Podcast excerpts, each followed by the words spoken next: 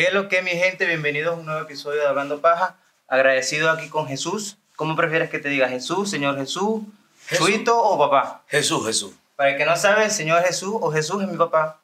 Eh, tengo un tema con él, una historia que desde hace, ¿qué será? Año y medio, ¿no? Año Sí. y medio, dos años Dos para acá, años, dos años. nos ha venido contando a todo lo que es el grupo de nosotros y a mí se me hace muy interesante, una historia que, que yo creo que es digna de que, de que muchas personas sepan y siento que cada quien tiene una historia que contar. Claro. En este caso, la historia de él eh, se trata de una novia que él tuvo, su primera novia, si es correcto, ¿no? Sí, bueno, básicamente, buenas noches. Eh, sí, en efecto, yo soy Jesús Marcano, el papá de Anderson. ¿verdad? Básicamente fue mi primera novia. Pero pa- para entrar en contexto, esta primera novia tuya fue en la época de, de prepa, ¿no? Sí, De- correcto, de prepa. De liceo, ¿no? Para los Correcto, que no escuchan en correcto. Venezuela. Fue que tú tenías, ¿qué? 17, Yo 18 tenía años. 18 años, yo tenía 15 años. Fue tu primera novia. Sí. Ok. Y la historia va, bueno, yo voy a empezarla porque eh, como conozco a mi papá, de cierta manera, si él la inicia, le da por llorar, pues, porque la historia le da un poco de, de sentimiento. Y a veces, bueno, yo también me voy en sentimiento y aquí nos vamos a poner a llorar los dos. sí. Pero la historia va, es, él conoció a su primera novia, tuvieron una relación de cuánto fue, dos, tres años. Mira, yo conocí a mi primera, a, a esa persona, ¿verdad? El 18 de febrero de 1984, un día sábado en la tarde. Había una fiesta en la finca del abuelo de ella porque un tío de ella casualmente viajaba todos los días de Punta de Mata a Josepín. Eh, papá trabajaba en la Universidad Oriente de Josepín. Él viajaba todos los días con papá y cuando él logró graduarse de ingeniero agrónomo, que le celebraron la fiesta en una finca allá en Punta de Mata, ese amigo invitó a papá. Yo fui con papá, pues. Y cuando yo vi a esa muchacha que salió de, un, de una casa, estaba yo en un corredor, estábamos jugando y tal. Cuando yo vi a esa muchacha que nos vimos, enseguida hicimos contacto visual y fue prácticamente amor a primera vista. ¿verdad? Hicieron match. Sí, hicimos conexión total. De ahí yo empecé a cortejarla. Y eh, con la salvedad de que también era una cuestión netamente política, porque papá era dirigente de un partido socialdemócrata en Punta de Mata en esa época, 1984, y el, el papá de ella era, es comunista. Él es comunista convencido y cuando yo le pregunto a papá que quién es esa muchacha, él me dice, mira, no te enamores de esa muchacha, que esa es de un comunista. Y lo que es, es, nos enamoramos, yo fui a su casa, iba a su casa, Pero estamos hablando de más de hace 30 años. 37 años. 37 para ser años, para ser exacto. Sí. Entonces, se vieron la primera vez. Sí. hicieron match, Sí. como que hicieron, o sea, fue de parte y parte, no fue como que solo tuyo, sino también de Correcto, parte sí, de, sí, correcto. de ella. Ahora, tuvieron una relación, se logró la relación de dos, tres años, ¿no? Tres años. Tres años prácticamente. Tres años porque terminamos, porque terminamos en diciembre de 1987. Que duraron tres años, vamos a decir, por, por, por diferencias, por situaciones Sí, que por- pasan. por en- situaciones que pasan en, en- Entre en- parejas. entre parejas de jóvenes, pues. pero, Que somos impulsivos o somos orgullosos, somos...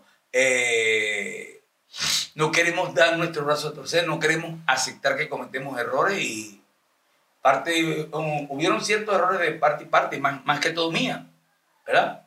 De que fue una relación de tanto amor que sentíamos, fue una relación impetuosa, una relación intensa, de mucho amor, de mucho eh, pasión, como eran las relaciones en los años 70.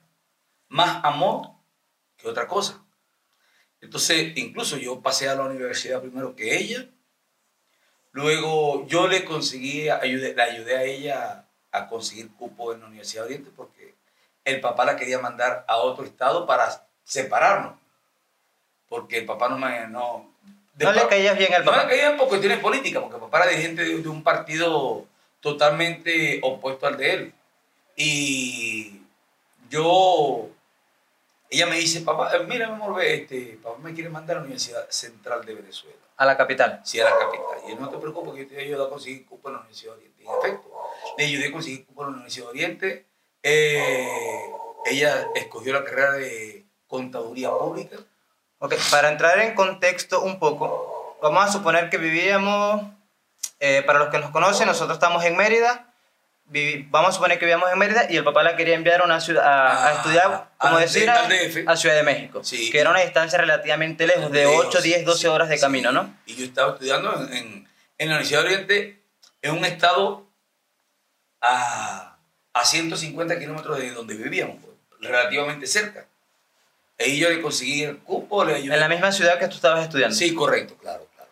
Ok, entonces, duraron tres años. Termina la relación por Sí, cuestiones por- de, sí, por de la vida. Vamos a sí, suponerlo así, situaciones que pasan. Se separan. Sí, Se separan, termina la relación, pero no por el hecho de que, que ya, no podían, ya no querían estar, sino que no podían estar. no podíamos estar, éramos muy, éramos muy intensos, muy impetuosos, muy orgullosos. Y pues cuestiones de muchachos, pues no se Sí. supieron entender No en el, supimos, no supimos manejar la situación y ni entenderse en el momento. Sí, terminamos separándonos. ¿Cuánto tiempo duraron separados? Bueno, mira, Fuera de contacto, de, de, bueno, ve, de contacto ahora de Desde redes sociales. 1987 yo volví a tener contacto con Yamila en el 2019. O sea, estamos hablando de 30 y... ¿Qué? Dos Eh, años. Perdón, sí, 2000, perdón, 2017. 2017, sí. 32 años Sí, más o menos. Sí, correcto. Ahora, en estos 32 años, no tuviste contacto con ella. No, nunca. Pe- tuviste otras relaciones, Sí, obviamente. tuviste claro. dos relaciones más, si no me equivoco. Sí. Una relación que duró 14 años. Tuve año y medio separado, después año y medio solo. Después tuve otra relación de 17 años. Y, pero nunca dejé pensar de, en esa persona. Claro. En, en estos dos matrimonios que tuviste, ¿en algún momento pensaste como, coño, es mi primer amor, es la muchacha que me gusta, que siempre me ha gustado, que me da esa sensación que muchos han sentido de que te palpita el corazón, se te acelera y de repente con otras muchachas no? Durante ese largo periodo pensaste en buscarla. O sea, como que Sí pensé en buscarla, sí pensé, siempre pensé, de hecho, siempre pensaba en ella. Pero ¿qué es lo que pasa? Yo quise ser, yo la, la amaba, la amo, y quise ser respetuoso de su privacidad, quise ser respetuoso de su vida, porque yo sabía que ella había hecho una relación con una persona, se había casado, tenía dos hijos, y yo respeté siempre eso. Por circunstancias de la vida, mi hermana tiene contacto con ella porque ella tenía un trabajo de alto perfil en la, en la petrolera estatal venezolana. Y mi hermana, que es empresaria, casualmente tuvo contacto con ella un día en una oficina. Entonces, hablaron y mi hermana me dice, mira, eh, tu novia. de casualidad saliste tú en la Sí, sí, conversación. sí, sí. de casualidad. Sí. No, no fue una puya ahí, sino No, casualidad de la vida. Tu novia está separada y, y- y, eh, preguntó por ti. Bueno, lo cierto es que yo tenía cinco años sin ir a Venezuela, desde, desde el 2013 hasta el 2017, yo no iba a Venezuela. Cuando voy a Venezuela, que voy a Punta de Mata, a mi casa de mis padres, a casa de mis padres, yo decido ir a la casa donde yo cortejaba a esa persona, Donde ella vivía. donde ella con vivía, sus en su padres. casa, sí, en su- con sus padres. Ahora, ¿cómo, ¿cómo fue esa sensación? ¿Cómo fue esa planeación de esa sensación que tú tuviste dentro de voy, no voy, será que sí, será que no, me rechaza, me le encuentro? Porque sabías que no estaba en su casa. Sí, claro, claro. O yo, no sabía, yo sabía que ella no estaba en su casa, ella vivía en- eh, de hecho, ella, ella vive en la ciudad donde se graduó, en. Puerto La Cruz. A dos horas de donde viven los Sí. padres. Entonces yo voy y hago contacto con los padres de ella. Yo tenía muy buena relación con ellos y de hecho me recibieron con mucho cariño y, y mucho asombro. Pues, ¿Qué hacía yo por allá? Estamos hablando de 32 años, de, 32 años después. Sí, 32 años después, sí, correcto. Entonces yo voy y estuve conversando con ellos y ellos me, sí, ellos me dijeron, mira, ve, esa persona está separada, ya tiene dos niños, está separada, vive sola y Eh, lo, que, lo cierto es que estuvimos como dos horas hablando y me dio mucha pena, mucha pena pedir el número de esa persona, porque tenía, era un mar de emociones. Era como cuando fui la primera vez a visitarla. Después de 32 años, ya yo, una persona de cierta edad, maduro, tenía la misma emoción que... Fue la misma emoción, o sea, fue la misma emoción cuando la viste como, digamos, por primera vez. No, que, que la primera vez que fuiste a su casa, que la pretendiste, que digamos que fuiste a hablar con los padres de que tú querías tener una relación con ella. Correcto. O sea, volviste a revivir esas sensaciones que tuviste hace 32 años. Totalmente. Hasta ahorita, hasta la actualidad, de que fue 2017, 2018. 2018. El tiempo para mí no había pasado. Entonces, estuvimos hablando y esto, yo le conté mi vida, ya a los padres de ella yo le conté mi vida. Eh, ellos me dijeron, no, ella está separada. Cuando yo me despido de ellos, viene la mamá de ella, mi suegra, y me dice, ve, aquí tienes el número de teléfono de ella para que la llame. Porque yo sé que a eso fue lo que tú viniste. Una buena suegra. Sí. Una buena suegra. Alcahueta también. Yo la llamo, hago contacto con ella telefónicamente y sí, hicimos feeling otra vez, pues. Pero ya yo tenía que regresarme a México a seguir eh, mis labores. Yo me regreso a México y estuvimos en contacto durante tiempo. Ok, en ese viaje no la viste. No la vi, no la vi. No la viste. Vía telefónica tuvimos contacto todo el tiempo, ¿verdad? Y hablábamos y yo nunca le planteé volver, pues, porque eso no son cosas que, que se deben hacer a distancia. Claro. Simplemente el día del cumpleaños de mi padre, que fue el 14 de noviembre, 15 de noviembre del año 2019. Ok, pero tú regresaste a México Sí. Hiciste lo que ibas a hacer aquí y te planteaste ir de nuevo a Venezuela. Correcto, claro, sí. Cuando planteaste regresar, ibas con esa intención ya. Ya, claro, porque yo había hecho contacto con ella, ahí, ahí ya yo había hecho contacto con ella y había, habíamos quedado de, en verse. de vernos eh, ese día.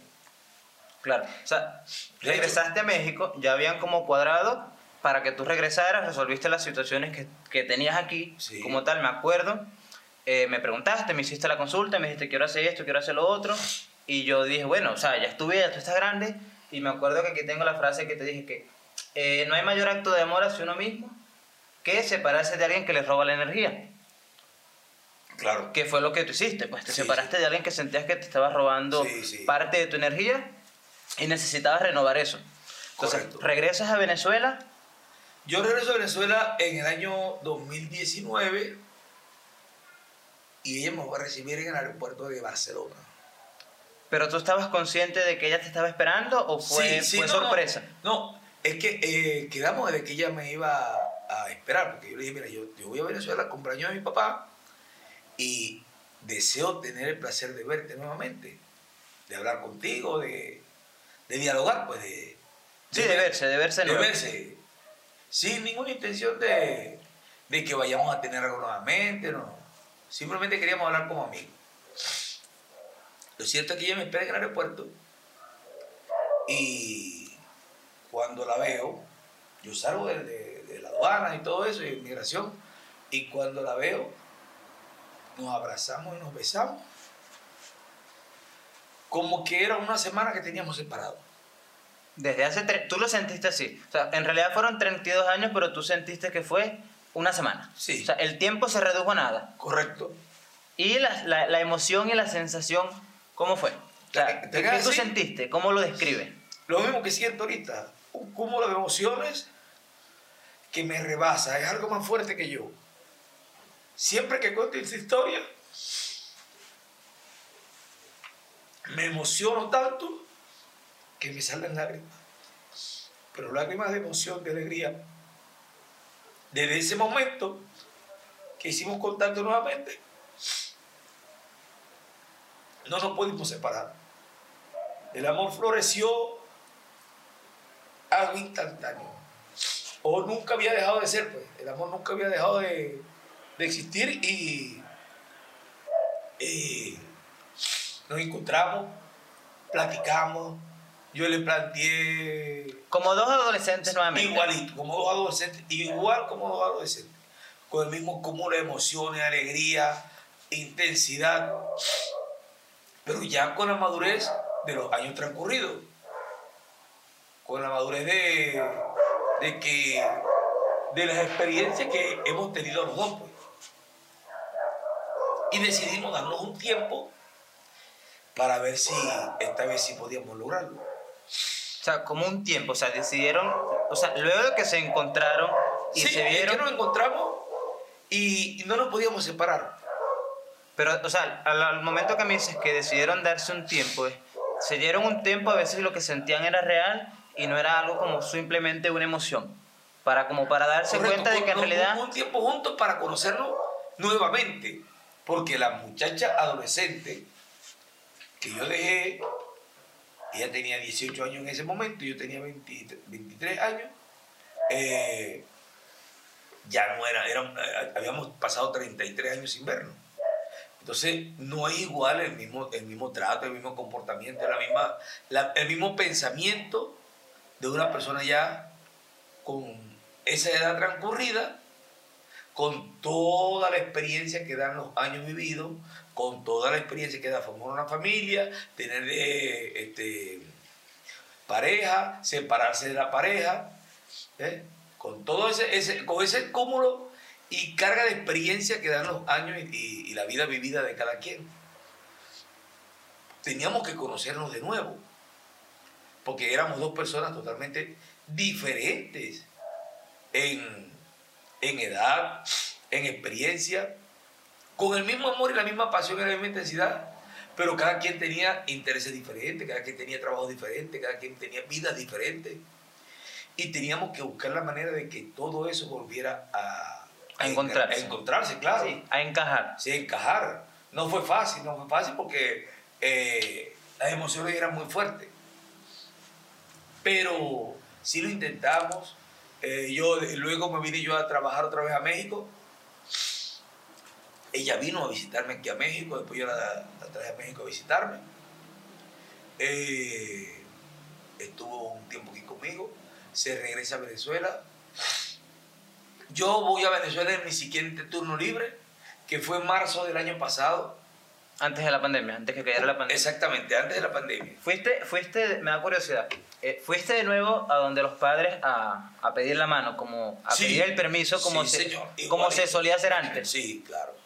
Yo le fui a, a hablar con los padres de ella. Después cuando yo fui con ella, yo fui a hablar con los padres de ella y le dije, mira, ve, este, Que a pesar de que ya eran unas personas grandes, de, de edad avanzada, y que ya cada quien pues tiene su vida propia y tiene capacidad de decisión propia, tú quisiste, pues fue algo que, tú- que claro. te nació, ir de nuevo donde los padres y, y- ¿cómo se dice? Y anunciar esta nueva relación, ¿no? Sí, Ante correcto. ellos y pedir el permiso, como se hacía en las relaciones antiguas. correcto, totalmente de acuerdo. Y lo que recuerdo que ese día fui y, y fui con ella y, y hablé con los padres de ella y dije, mira, ve, yo este, quiero rehacer mi relación con Yamila, quiero establecer una relación con Yamila y, y vengo a decir ustedes, no venimos a pedir permiso porque ya no es cuestión de venir de pedir permiso, es cuestión de respeto. Yo te respeto a ti y te respeto a mi suegra, tanto como lo respeté hace 33 años y quiero que sepan que vengo con la mejor intención de, de hacer una relación con su hija pues. y eh, queremos su bendición. Recuerdo que lo que me dijo la, la mamá de ella me dijo, lo que de uno, aunque se quite, le llega. Ahí está. Para los que no creen, ahora, antes que llegue esto, fueron, vinieron, se reencontraron, ahora están juntos. Sí. O sea, están juntos de que decidieron ahora sí. Sí, ya, ya es firme, la relación es firme, estamos juntos. De hecho, yo me vine el año pasado, ha sido un poco traumático por, lo, por la, la circunstancia del tiempo que estamos viviendo. Porque yo me vine el año pasado en marzo, salí de Venezuela prácticamente viendo por la pandemia antes de que cerraran todo. Y ella se quedó nueve meses en Venezuela hasta que pudo viajar a Colombia, pasó por la trocha, con todo lo que significa pasar por de, Cara- de Venezuela a Colombia. Yo lo esperé en Cúcuta, la fui a buscar a Cúcuta y nos vinimos acá a México.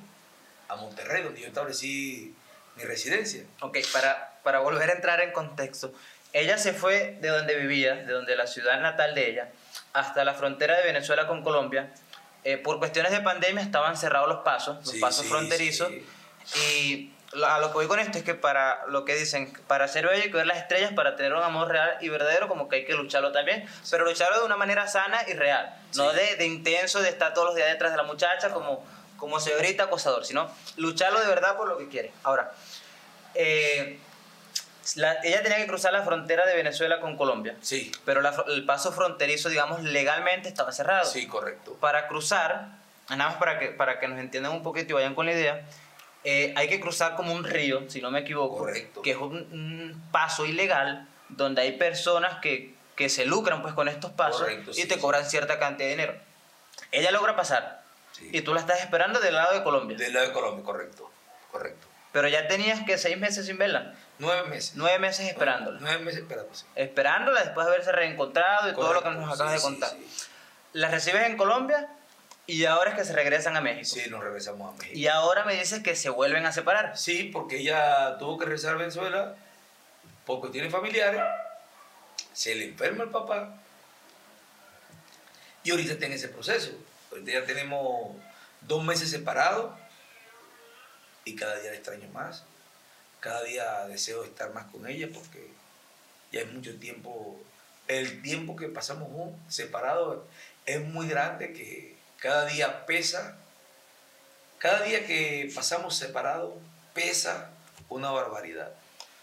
Cada día que estamos sin el contacto y el calor del uno por el otro es una agonía insufrible. Y en verdad me siento que lo que más deseo es que el tiempo pase y, y, y- y ella pueda regresar. Claro, deseas, deseas verla de nuevo y estar Claro. con, con tu primer amor. Correcto, mi primer amor. sí. Para como para muchos, pues puede que le llegue la historia, puede que sea una historia de películas, que muchos hemos visto en ciertas series, en ciertas películas, y que a mí me, se me parece bastante interesante, bastante real, es algo que de cierta manera eh, me gustaría vivir, con algunas diferencias, pero sí, porque en cierto punto tuve como alguna historia parecida, pero diferente, ¿no? Pero como me gustan este tipo de historias, por eso es que me gustó que él me la contara. Ahora, ya están bien, ya están felices, la más Sí. están esperando que pase el tiempo Correcto, para verse. correcto, claro. Otra parte que me gustaría preguntarte es, tú tenías un sueño, o sea, antes de todo esto, entraste a la universidad como todo muchacho joven, con ilusiones, tenías un sueño. Correcto. Entras- cuando entraste a la universidad, como, como muchos entran con un sueño. Sí. Tú, lo, o sea, terminaste la universidad y lograste ese sueño. En ese O momento sea, no. quiero, o sea, para lo que voy con esto es que quiero entrar un poco a lo que es, es tu vida laboral. Correcto. En este momento, en ese momento, 1987, yo me retiré de la universidad por cuestiones personales y entré a trabajar en el mundo petrolero. ¿Que era, ¿Que era parte de tu sueño o lo más cercano? Sí, era lo más cercano que yo soñaba. Siempre soñé con ese trabajo desafiante, pues. El trabajo de, de la industria del petróleo. Sí, de la perforación de pozos petroleros. Sí. Y eh, no terminé la carrera. Lo cierto es que yo, con los conocimientos que adquirí en la universidad, hasta ese momento que yo me retiré, yo, yo me retiré faltándome un año para graduarme de ingeniero mecánico. Me, me retiro en el año 87, me pongo a trabajar, en- empiezo en el puesto más bajo de la, de la cadena de trabajo del, del equipo, pero con mi conocimiento de, de matemáticas, con mi conocimiento de ingeniería, escalé muy rápido, eh, en ese tiempo escalé muy rápido el escalafón de trabajo. Y con 25 años yo llegué a ser super- un supervisor de equipo de perforación, que todos los demás trabajadores eran mucho más, más, más viejos que yo. Estamos hablando de que cuántas personas tenías bajo tu cargo. Bajo mi cargo como 40 personas. 40 personas 40 a los 25 sí, años. A los 25 años, sí. Sin haberte graduado. Sí. Ahora, eh, yo conozco, tu, o sea, de toda la vida he conocido tu, tu desarrollo laboral, pero hemos empezado a convivir más o menos desde el 2012 para acá Sí. de una manera más cotidiana y más diaria. Y he conocido lo que es tu avance y todo tu desarrollo laboral. Sé lo que has alcanzado, sé hasta dónde has llegado. Eh, es un buen nivel laboral, Sí. de alto cargo que muchos han deseado, que muchos quieren. Pero tuviste en un pic, tuviste muy arriba y de un día para otro, que es lo que, como que, lo que a mí me, me llama, tuviste una caída. O sea, después de haber estado tanto tiempo manteniéndote en un buen nivel de viajes en primera clase porque tu trabajo así lo exigía, Sí. con empresas transnacionales, con vuelos, no sé, trabajaste en Argentina, en Colombia, trabajaste aquí en México En Venezuela, en Venezuela y tuviste muchas oportunidades alrededor del mundo Sí. en tu trabajo. ¿Cómo te sentías? O sea, cuando empezaste esa, ¿tú veías esa ambición cuando empezaste la universidad o el trabajo? ¿O poco a poco con el tiempo fue que dijiste, ok, puedo lograr esto, puedo lograr esto, puedo lograr esto? ¿O desde un inicio ya lo, lo, lo yo, pensaba? Yo dije, cuando yo entré a trabajar en ese trabajo, yo dije, yo entro de obrero, pero de obrero no salgo. Siempre he sido muy ambicioso y demandante hacia mí mismo de mi capacidad y conocimiento. De hecho, yo me vine a trabajar a México, me trajo una empresa transnacional. Me vine a trabajar a México en el año 2008. Trabajaba en PDVSA, en Venezuela, y me dice un amigo, mira, están buscando personal en México en tu perfil. Yo mando mi currículum, ¿verdad? Y a la semana me llaman. Y hacemos contacto. Y en el año, en septiembre del año 2008, yo empiezo a trabajar en México. Eh, en 2009, 2010, 2011, aquí ya había escalado tres posiciones en mi, en mi, en mi, en mi rango laboral. Empecé como supervisor de turno aquí. Llegué también a jefe de equipo. Posteriormente tuve superintendente de perforación con cinco equipos a mi cargo. Y aquí tuve la oportunidad de graduarme. Aquí logré revalidar mi, mi, mi estudio de ingeniería mecánica y logré graduarme de ingeniero petrolero en una universidad mexicana en el año 2014. 2016, cuando cae la debacle Eso. de ¿Cómo los- fue, de los precios petroleros, ¿Cómo fue la caída? O sea, estabas en un buen nivel sí, económico, tenías, sentías que tenías buena estabilidad, Correcto. alcanzaste muchos puestos, subiste bastante en, en lo que es esa escalera laboral, pero hubo una caída, sí, que cayeron mucho, caímos evidentemente. mucho. ¿Cómo fue, cómo, cómo asimilaste? Después de haber tenido tanto, un puesto tan bueno, con un buen nivel económico, que de un día para otro se reduce a nada, se redujo a, Bueno. a, a nada, en realidad. Uno tiene que estar preparado para eso, porque lo más seguro que uno tiene cuando consigue trabajo es que algún día lo van a retirar. Eso es lo más seguro que uno tiene. Y uno es el tamaño del compromiso que se le presenta. De un día para otro me veo sin, sin trabajo, ¿verdad? Tenía varios, varios vehículos, hay que adaptarse. Vendí los vehículos que yo tenía de lujo, vendí muchas cosas, compré varios vehículos y los puse a trabajar en Uber, que era lo más rápido que se podía hacer. De hecho, yo trabajaba de Uber. Yo estuve un año, eh, seis meses trabajando de Uber, seis meses trabajando de Uber, de la mitad del 2016 al primer trimestre del 2017 estuve trabajando de Uber. Claro, en aquel momento no era Uber, pero era la misma, el mismo Sí, trabajo. El mismo trabajo, sí, el mismo trabajo. Una aplicación de, de transporte. Y todo el que me preguntaba a mí, ¿qué iba a hacer un venezolano aquí tan lejos trabajando de Uber? Y yo le digo, bueno, me pasó esto y esto y esto. Me dice, ¿usted es ingeniero petrolero y está trabajando de Uber? Sí, yo digo, sí, claro. Mentalmente, ¿cómo fue? O sea, ¿cómo, ¿cómo asimilas el hecho de que tuviste lo que tuviste y de un día para otro ya no tienes nada? Es duro. ¿Cómo, cómo Es duro. mentalmente, cómo lo afrontas? Es duro, es duro afrontarlo, pero hay que hacerlo. Porque la otra opción es quedarse sin hacer nada. Y esa no era la opción que yo iba a tomar. Porque muchos se, se deprimieron, muchos perdieron la familia, muchos dejaron de, eh, de tener familia, de tener relaciones. Yo no. Yo dije, no, yo tengo que echar para adelante. Yo tengo una familia que tiene que cuenta conmigo. Yo soy el pilar, pilar fundamental de esa familia. Y afortunadamente a los 6, 7 meses que empezó a repuntar otra vez la industria, la misma empresa donde yo estaba trabajando, que me retiró, me volvió a llamar.